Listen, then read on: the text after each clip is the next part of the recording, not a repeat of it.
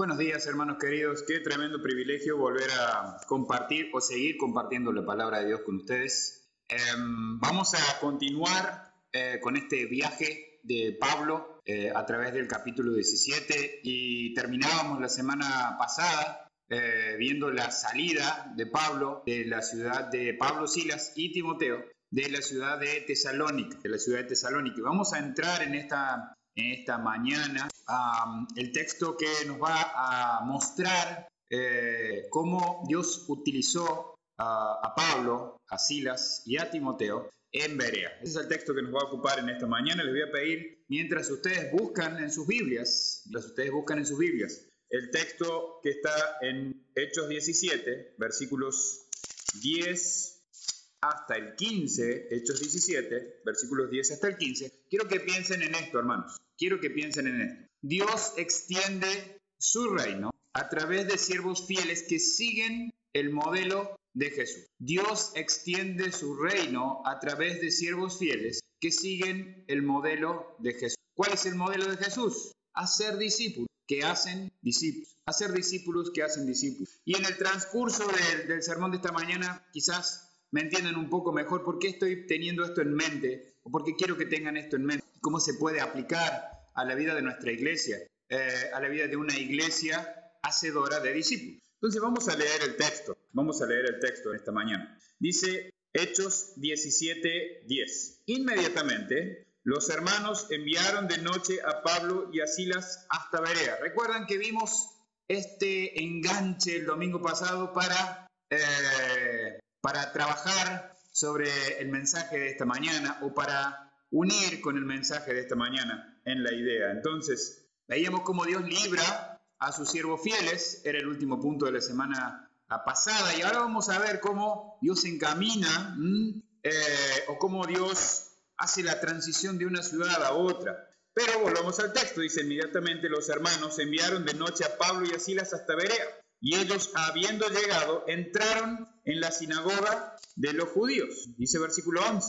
Y estos eran más nobles que los que estaban en Tesalónica, pues recibieron la palabra con toda solicitud, escudriñando cada día las escrituras para ver si estas cosas eran así. Así que creyeron muchos de ellos, y mujeres griegas de distinción, y no pocos hombres. Cuando los judíos de Tesalónica supieron que también en Berea era anunciada la palabra de Dios por Pablo, fueron allá y también alborotaron a las multitudes. Pero inmediatamente los hermanos enviaron a Pablo que fuese hacia el mar, y Silas y Timoteo se quedaron allí. Y los que se habían encargado de conducir a Pablo le llevaron a Atenas, y habiendo recibido orden para Silas y Timoteo de que viniesen a él, lo más pronto que pudiesen, salieron.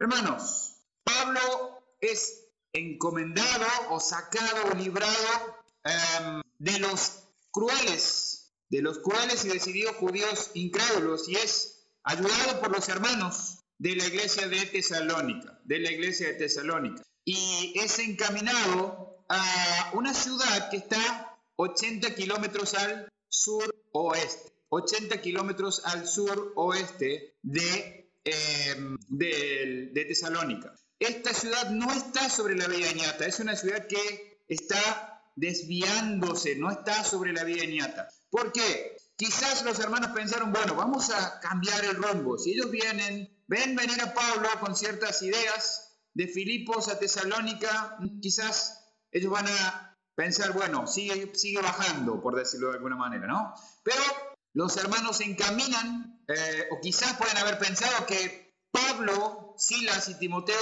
podrían haber estado en esta ciudad quizás eh, más pequeña, un poco más más seguros, más tranquilos. Ahora, quiero compartirles cuatro puntos del sermón de esta mañana.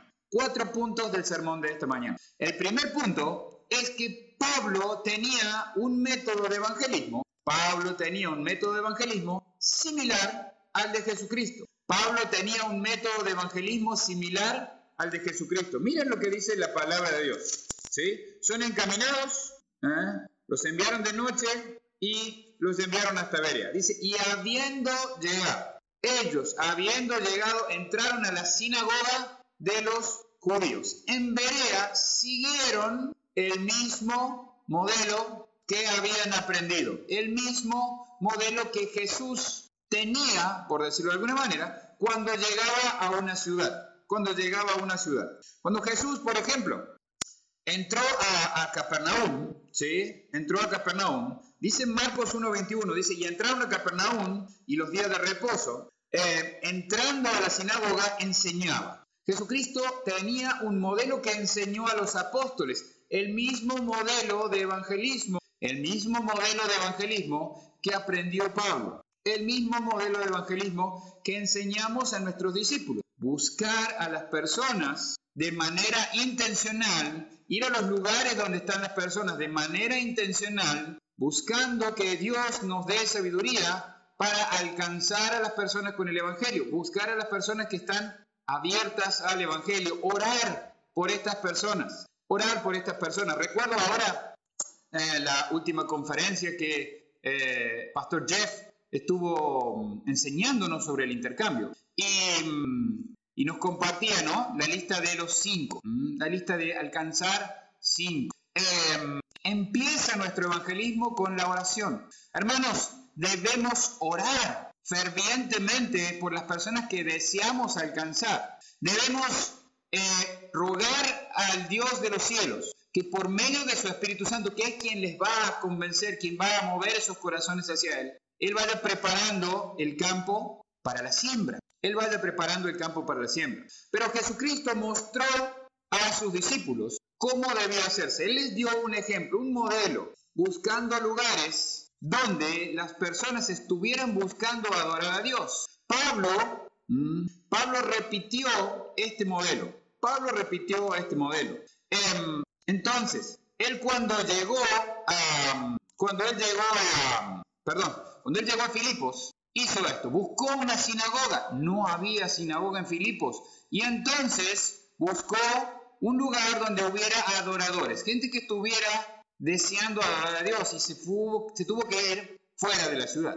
Luego, el apóstol Pablo em, llegó a Tesalónica y como en Tesalónica sí encontró una sinagoga, él tomó tiempo, tres semanas, tres semanas seguidas, para ir a la sinagoga y compartir la verdad del Evangelio con las personas que estaban buscando conocer verdaderamente a Dios. Jesucristo entró a Capernaum Dice Marcos 1.21, en la sinagoga y enseñaba. Después dice que vino a Nazaret un día de reposo y entró a la sinagoga. Dice, esto lo dice Lucas 4.16. Entonces, hay un patrón de parte de Jesucristo en buscar los lugares, buscar los lugares donde hubiera personas, primeramente, que estuvieran tratando de buscar a Dios, tratando de buscar a Dios. Muchas personas están tratando de buscar a Dios a su manera. Me he encontrado en medio de, la pandemia eh, en situaciones en las que puedo conversar con diferentes personas y, y cada una de estas personas está tratando de buscar a Dios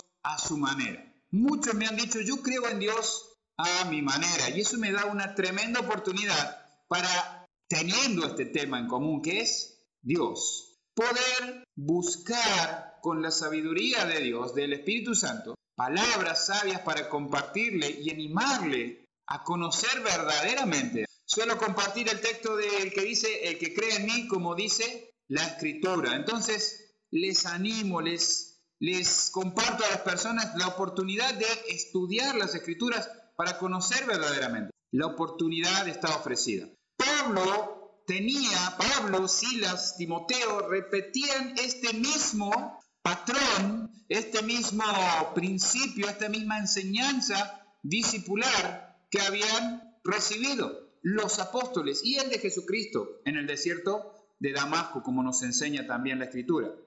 Hermanos, debemos, debemos seguir el modelo de Jesucristo al evangelizar. Debemos ser sabios en seguir el modelo de Jesucristo al evangelizar. Él oraba por las personas. Él oraba por sus discípulos, capacitaba a sus discípulos, fue instruyéndoles, demostrándoles paso a paso cada aspecto de la vida discipular. Estos hombres fueron creciendo y se fueron transformando en hombres fieles que enseñaron a otros hombres fieles, como le dice Pablo a Timoteo, a ser discípulos. Entonces, Pablo seguía el modelo de Jesús, un modelo de evangelismo relacional, un modelo de evangelismo relacional. Principalmente, yo personalmente encuentro en las escrituras que Jesucristo evangelizó relacionalmente, predicó a las multitudes, dio sermones a las multitudes, pero principalmente el propósito de esos sermones era entrenar a sus discípulos. Pero su evangelismo, el compartir el evangelio, siempre fue relacional. Siempre fue relacional. No puso una iglesia, no puso un cartel y le dijo a las personas, vengan, vengan aquí a la reunión contactó a las personas. Oiga, no me malentienda, por favor, hermanos, no me malentiendan. No estoy diciendo que no debemos tener un lugar de reunión, no estoy diciendo que no debemos identificarnos como una iglesia que predica y enseña la sana doctrina, no estoy diciendo eso, pero hemos visto a través de las escrituras nuestra experiencia personal, cuánto más importante es la relación uno a uno con las personas que simplemente invitarles a ocupar una silla en nuestras congregaciones. El evangelismo relacional, el discipulado relacional, es algo que transforma la vida de las personas, Es algo que transforma la vida de las personas y es el modelo que nos dejó Jesucristo. Este es el modelo que nos enseñó el Señor. El segundo punto que quiero compartir con ustedes esta mañana dice que este evangelismo relacional que aplicó Pablo, esta forma de ir y relacionarse con las personas. Me quedo pensando en el texto de eh, cuando estuvo en Tesalónica, dice que él discutió, esta palabra, ¿no? Discutió. Él pasó tiempo, se tomó tres semanas para ir a la sinagoga y hacer preguntas, responder preguntas, hacer preguntas y respuestas. Entonces entró en una conversación, en una relación, compartieron las enseñanzas de las escrituras y pudo mostrar a través de las escrituras quién era Jesucristo. ¿Quién era Jesucristo? se interesó personalmente. Me impacta que em, en los últimos tres años y medio que hemos em, implementado realmente una cultura discipular en la iglesia, eh, sobre todo en los últimos dos años, cada persona que ha llegado a la iglesia, cada hermano que ha llegado a la iglesia, al ser discipulado de manera personal, individual, por un mentor, nunca ha podido decir que nadie se interesa por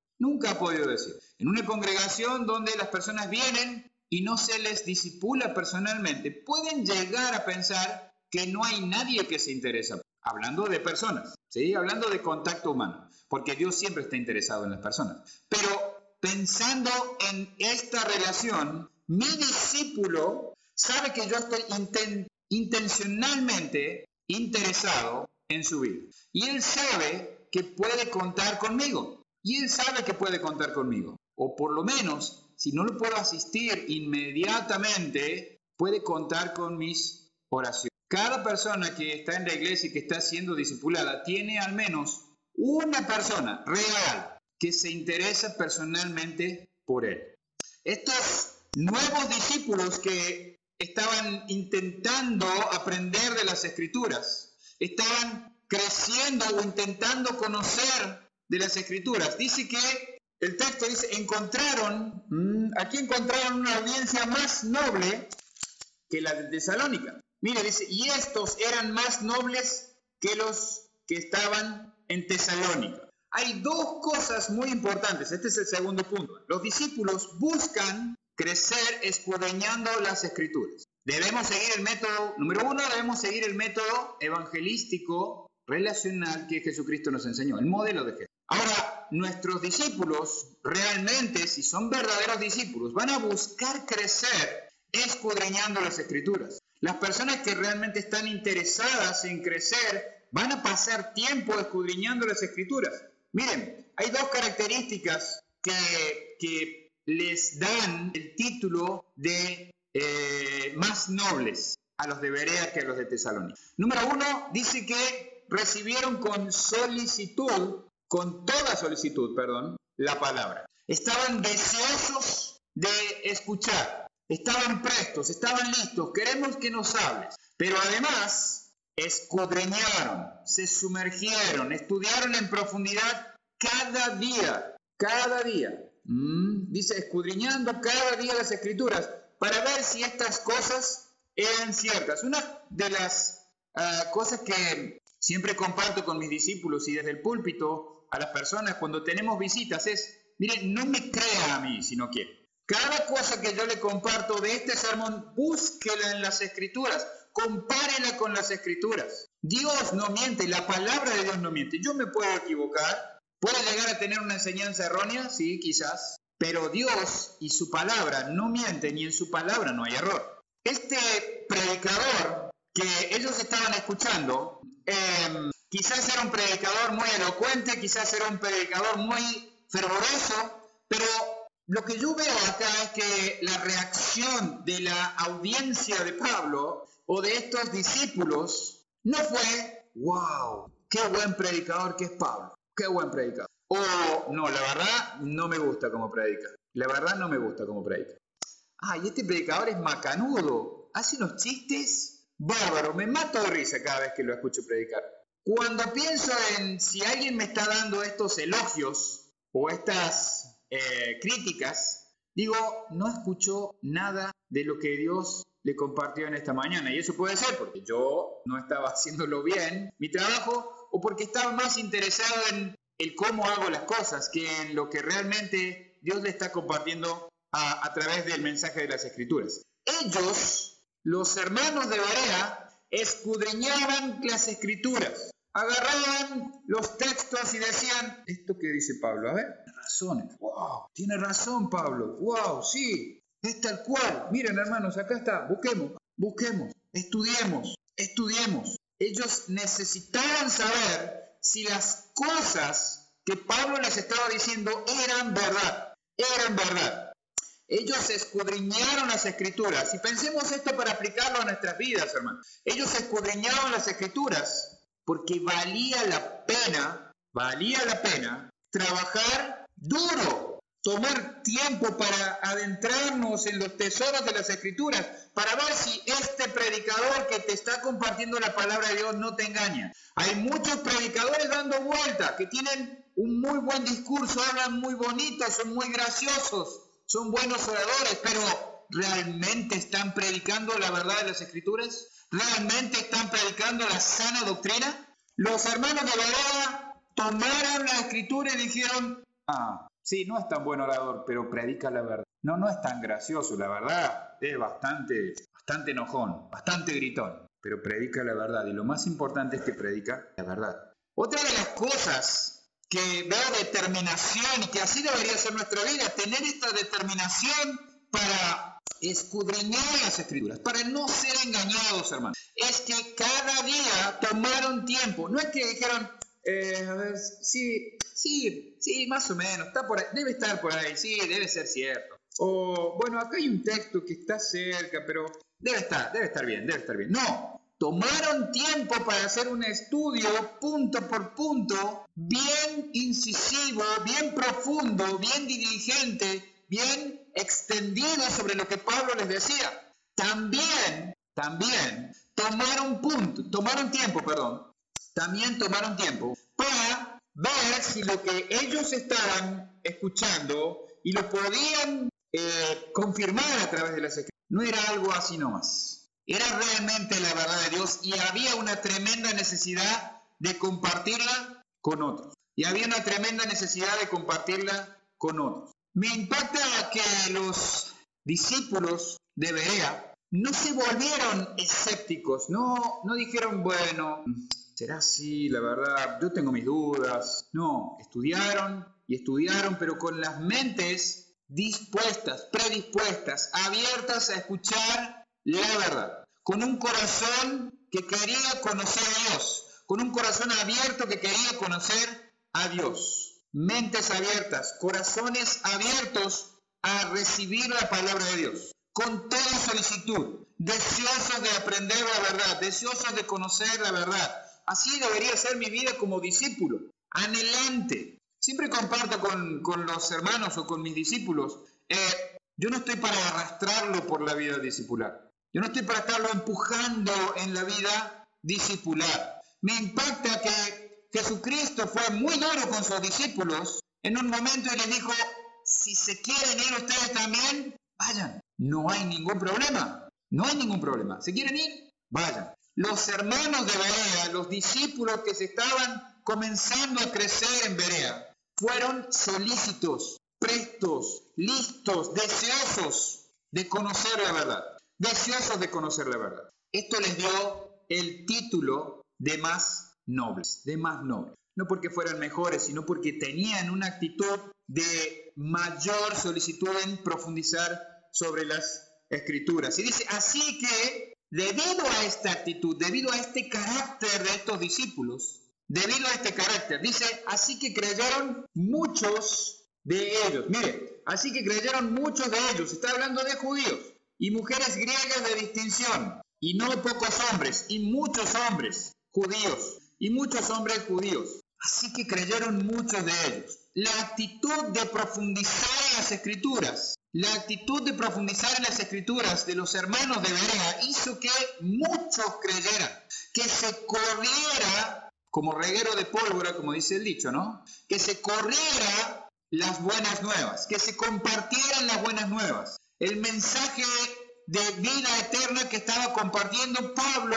Silas y Timoteo. Qué gran privilegio que tenemos, hermanos, de compartir con cada persona este mensaje, con cada persona este mensaje. Debemos estar deseosos, anhelantes de poder compartir este mensaje con todas las personas y aprovechar cada oportunidad para obtener un contacto, para predicarle el Evangelio. Pablo le escribe a los tesalonicenses, examinadlo todo, retened lo bueno en 1 Tesalonicenses 5:21. Esto debería ser una actitud permanente para nosotros como discípulos de Jesucristo. Examinar todo lo que está en las Escrituras. Examinar todo lo que se nos dice, lo que se nos predica. Hay muy buenos predicadores, muy buenos oradores, pero todo lo que se nos predica es la verdad de las Escrituras. Todo lo que escuchamos que nos dicen, ¿tiene base bíblica? ¿Tiene base bíblica?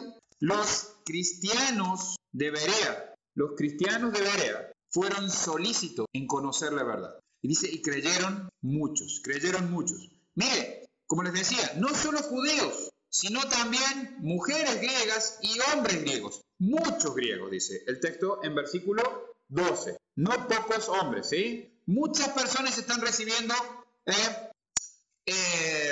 a Jesucristo, perdón, están recibiendo a Jesús. Ahora el tercer punto que quiero compartir con ustedes esta mañana, ¿sí? Primer punto, debemos seguir el modelo de Jesús. Segundo punto, como discípulos debemos escudriñar en profundidad las escrituras para ver si lo que nos están enseñando es la verdad. Esto va a hacer que como discípulos crezcamos bien afianzados en la fe y además que nos reproduzcamos, que, nos transforme, que nuestra vida transformada sea de impacto en la vida transformada de otros. Tercer punto, siempre habrá instrumentos de Satanás para estorbar el desarrollo de una cultura discipular. Este es el tercer punto. Siempre habrá instrumentos de Satanás para estorbar el desarrollo. Mire, no dije impedir, dije estorbar el desarrollo de una cultura discipular. Mire el versículo 13. Cuando los judíos de Tesalónica supieron que también en Berea era anunciada la palabra de Dios por Pablo, fueron allá y también alborotaron las multitudes. Fueron allá y también alborotaron las multitudes. Mire, vamos, vamos a volver a, a, Tesalónica. Acompáñeme a Tesalónica. Acompáñeme a Tesalónica, al versículo 5. ¿sí? Volvamos un poquito para atrás. ¿eh? Y veamos, dice, entonces judíos que no creían Mire qué lindas características que tenían estas personas. Dice instrumentos de Satanás. Teniendo celos, tomaron consigo algunos hombres, algunos, perdón, ociosos, hombres malos, y juntando una turba, alborotaron la ciudad. Qué buenas características, qué elogio, ¿no? Qué elogio. Como les decía la semana pasada, Satanás no quiere que el Evangelio corra. Satanás no quiere que las personas crean. Satanás no quiere que usted crezca como un discípulo de Jesucristo. Satanás va a hacer todo lo posible para que usted no crezca, para que usted no comparta el Evangelio, para que usted, bueno, ahora no podemos ocupar una silla nada más en la iglesia, pero para que usted ni siquiera intente por ninguno de todos estos medios que tenemos disponibles ahora y que hemos descubierto que también pueden ser una herramienta para compartir el Evangelio y enseñar la palabra de Dios. Él no lo quiere haciendo eso. Él lo quiere en su casa, desanimado, desalentado, alejado de Dios. El texto dice que alborotaron y también dice, alborotaron a las multitudes. Y también, de nuevo, igual que hicieron esta misma gente, hizo el mismo trabajo, se enteraron y dijeron, ajá, allá vamos. Ah, se hizo famoso. Debe haber estado Pablo suficiente tiempo en Berea para que se corra la voz, para que se corra la voz. O eso es lo que yo pienso, lo que yo supongo. Pero estos judíos escucharon lo que estaba pasando en Berea. Mucha gente está creciendo. Bueno, vamos a, vamos a molestar allá también. Vamos a tratar de impedir que Pablo, Silas, Timoteo, que sigan predicando el Evangelio. Vamos a tratar de hacerlo. Como les decía la semana pasada, Pablo no es la primera vez que le está pasando. No es la primera vez que le está pasando. Él sufrió este tipo de ataques una y otra y otra vez. Una y otra y otra vez. Como les decía, les pasó en Antioquía, le pasó en Iconio, le pasó en Listra, y últimamente le estaba pasando en Antioquía, ¿sí? Querían agarrarlo, meterlo preso, le pasó en Filipos. Entonces, el diablo no estaba para nada contento con lo que Dios estaba haciendo a través de estos siervos fieles que seguían el modelo de Jesucristo. No estaba para nada contento con estos hermanos que estaban creciendo y afianzándose en la fe a través de un estudio profundo de las escrituras. Él no estaba para nada feliz con esto. Y entonces, y entonces trató de impedir o de estorbar el progreso del Evangelio. ¿Cómo lo hizo? De la misma manera. Cuando aprendemos a detectar los ataques de Satanás, cuando aprendemos a detectar los ataques de Satanás, aprendemos también a poder defendernos más rápido de esos ataques. Estar alerta a todo el tipo de maniobras, maquinaciones, intrigas que el diablo hace. Él es así. Hace ruido por acá, ruge, dice como león rugiente. Hace un poco de ruido por acá, nos asusta, para que nosotros nos distraigamos de lo que debemos hacer. Nos distraigamos de lo que debemos hacer. Pero gracias a Dios, gracias a Dios, siempre, gracias a Dios, siempre, y este es el cuarto punto, el progreso del Evangelio implica que hay discípulos colaborando con el mismo. El progreso del Evangelio implica que hay discípulos colaborando con el mismo. Así como hay instrumentos de Satanás tratando de estorbar el progreso del Evangelio, también hay discípulos comprometidos que están dispuestos a seguir siempre hacia adelante, siempre hacia adelante, en pos de Cristo. Prosigo a la meta, dijo Pablo. Esto le escribe a Timoteo, prosigo a la meta. Está casi a punto de terminar sus días y él seguía, él proseguía. Mire lo que dice los versículos finales de este texto. Dice, pero inmediatamente los hermanos enviaron a Pablo para que fuese hacia el mar. Y Silas y Timoteo se quedaron allí. Y los que se habían encargado de conducir a Pablo le llevaron a Atenas. Y habiendo recibido orden para Silas y Timoteo de que viniesen a él lo más pronto que pudiesen, salieron. Entonces, así como les decía, hermanos, así como hay personas que terminan siendo, y pienso en esto muchas veces, tengo que estar atento porque quizás yo pueda ser un instrumento de Satanás y no darme cuenta. Un pastor, un instrumento de Satanás, sí, un pastor puede ser un instrumento de Satanás, puede llegar a estar estorbando el progreso del Evangelio. Cuando no estoy haciendo lo que Jesucristo hizo y creo mis propios modelos a mi medida, como yo quiero, y hago lo que yo quiero, cuando yo quiero, estoy siendo un instrumento de Satanás y un estorbo para el Evangelio. Ahora, cuando me someto a la voluntad de Dios y al señorío de Cristo en mi vida, entonces soy un siervo, un instrumento útil para el progreso del Evangelio. Soy un discípulo de Jesús que voy a hacer todo mi esfuerzo y con la ayuda de mi buen Dios, a través del Espíritu Santo obrando en mi vida, voy a procurar que el Evangelio corra. Voy a procurar que el Evangelio corra.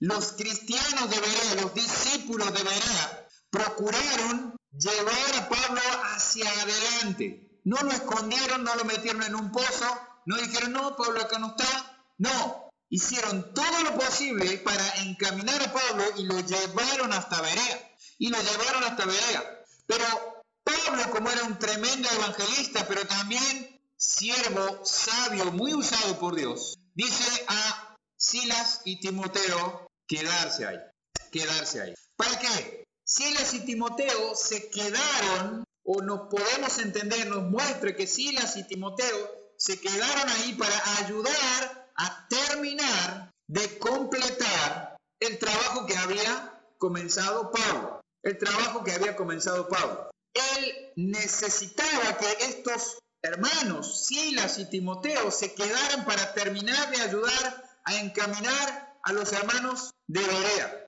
Mientras él se iba adelantando hacia Tesalónica, hacia, perdón, hacia Atenas. No se adelantaba, Tesalónica era antes. Entonces, qué tremendo lo que Pablo está haciendo. Qué tremendo lo que Dios está haciendo a través de la vida de Pablo, Timoteo, de Silas y de estos hermanos de Berea, tremendos discípulos de Jesús, hermanos que amaban la palabra de Dios, hermanos que escudriñaban la palabra de Dios y que deseaban, anhelaban conocer la verdad de las escrituras y que anhelaban el progreso del Evangelio, lo demuestran cuando encaminan a Pablo. Pienso en esto ahora. Pablo, te buscan a vos. Escuchemos que los judíos están buscando a Pablo. No mencionaron a Silas y Timoteo, te buscan a vos. Te vamos a encaminar, te vamos a ayudar a que sigas avanzando, hermano.